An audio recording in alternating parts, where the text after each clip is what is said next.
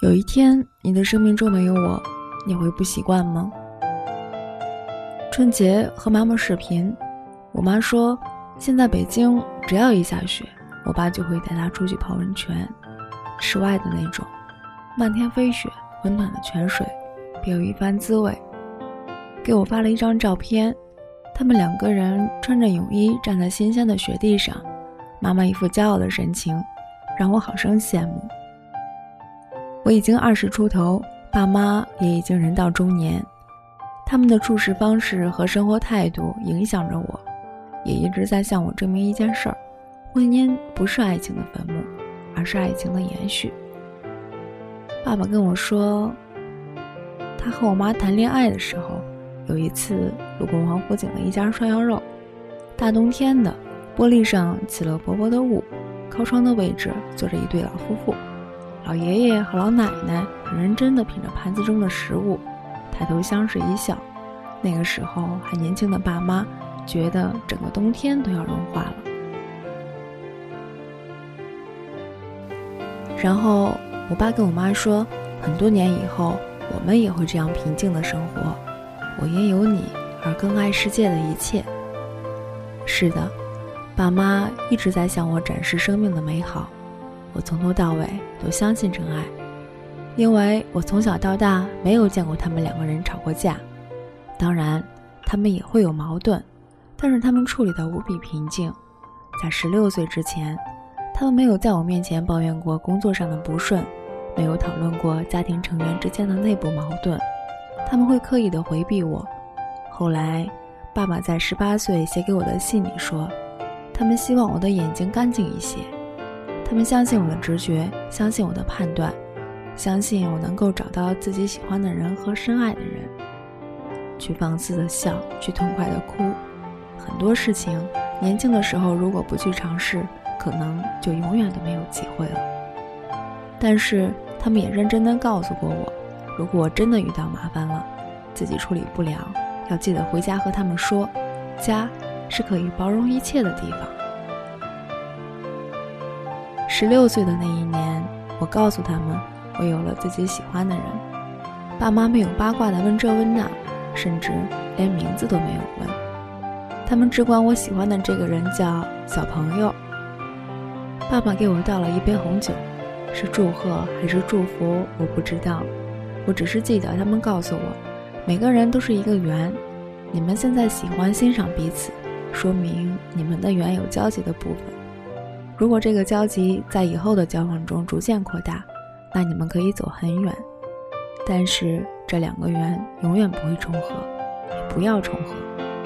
每个人都是独立的个体，都要有属于自己的那一部分，不能为了爱情而丢掉自我。我只是一直记着这句话：不能为了爱情而丢掉自我。或许这也正是支撑我们走过将近五年异地恋的原因。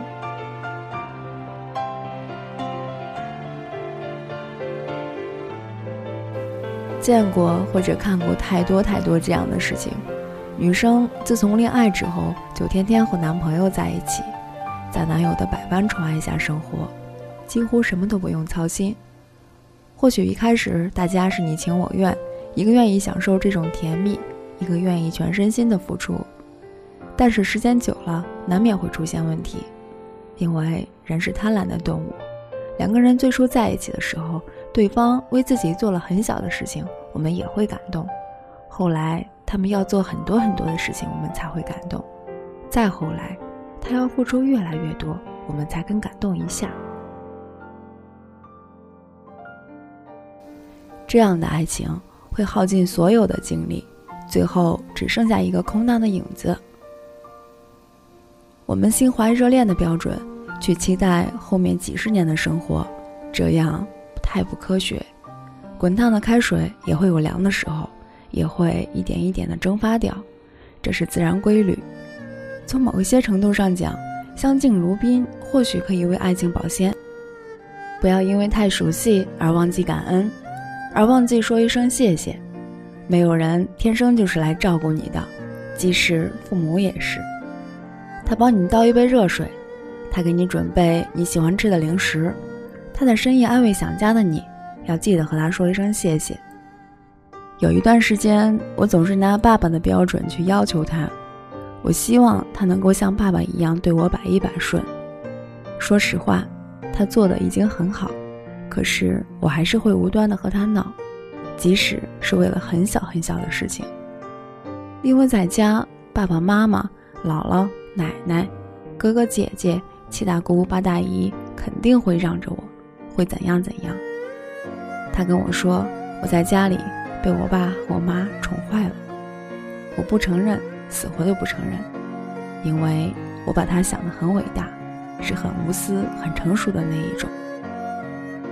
直到有一天，我看到他和妈妈视频，阿姨和他聊着生活、学习当中的种种，百般叮嘱。我突然觉得，我是不是做错了什么？我是不是要求太高了？他也还是一个孩子，他在前十几年也是在家过着无忧无虑的生活。我现在凭什么要求他来伺候我？我们总是在羡慕别人的生活。却不知道自己也是在被别人羡慕着。有一天，我身体不舒服，在逛街的时候突然不想走，就在餐饮区趴在桌子上面休息。他去麦当劳给我要了一杯热水，给我冲好了姜糖茶，告诉我等一下趁热把它喝了。我抬头看见对面一个妈妈带着儿子，我后来总是能够想起那个妈妈羡慕的表情。公主可以偶尔当一当，享受爱情应当有的甜蜜，但是不能陷在这个角色里面出不来。异地恋的好处就是我们彼此没有那么强的依赖感，生活上还是能够自立的。自己一个人的时候钉得了钉子，换得了灯泡，五十斤的大米也能一个人扛上五楼。但是如果他在我的身边，那个瓶子我也打不开，地图我也不会查。偶尔要给他一些存在感，让他知道我需要他。同样，我也能坚信他需要我。逛街的时候，我总是逗他，问他：“你觉得这个女生的身材好不好？那个女生性感不性感？”是他的专一让我这么自信。我清楚的知道，女人不会是一个成功男人的全部，因为他还有学业，还有事业、父母等等。但是我能够从他的眼神里确定，我是他的唯一，这就够了。慢慢的，我懂得，女人最值得炫耀的不是身材和容貌，而是一颗善解人意、知书达理的心。另外，不管女人的身世和背景有多么的优越，那都不是可以目空一切的资本。要知道，每个人都有自尊，都是有底线的，尤其是对于男人。他们可以因为爱而让步，但是他们也有可能为了保护自己最后的一点自尊而放弃所有的东西。所有盛气凌人的苛责，总有一天会变成低声下气的请求。谈的恋爱越久，我越觉得喜欢是天性，是与生俱来的本能，但是爱是需要学习的。一段理智的感情是两个人共同的成长。我会记得你一点一滴的付出。以及你的改变，会记得你给我的温暖。我知道很多年很多年之后，我会想起你汗流浃背的给我组装家具，会想起下村的螺旋桨飞机，会想起长途车十几个小时送来的茶叶蛋，会想起客厅拉开的红色沙发床，会想起我们每天对着手机视频的一句晚安。这么多年。我们经历的很多，走过来其实是非常的不容易，但是我知道接下来的几年、几十年，我们会经历更多的风雨，当然也会看到更多的彩虹。我们会迎接新的生命，也会送走挚爱的人。人生当中的悲欢离合，再无奈我们也要去经历。要用多久才能够学会去爱一个人呢？可能是要用一辈子吧。只是希望再过几年，我们可以相伴左右，再不分开。就像钱钟书说的：“从今往后，咱们只有死别，再无生离。”这个时代，人们可以因为很多看似合理的原因在一起，但是如果是因为爱情，请珍惜。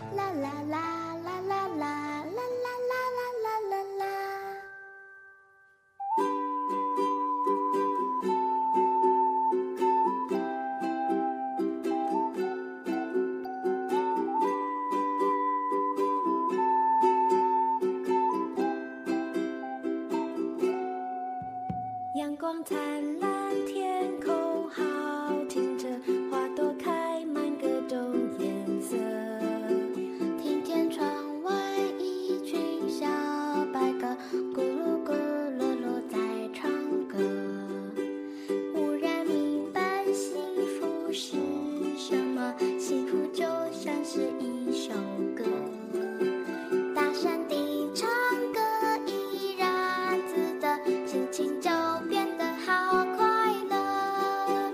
幸福的孩子唱着幸福的歌，啦啦啦啦啦啦，珍惜美好的时刻。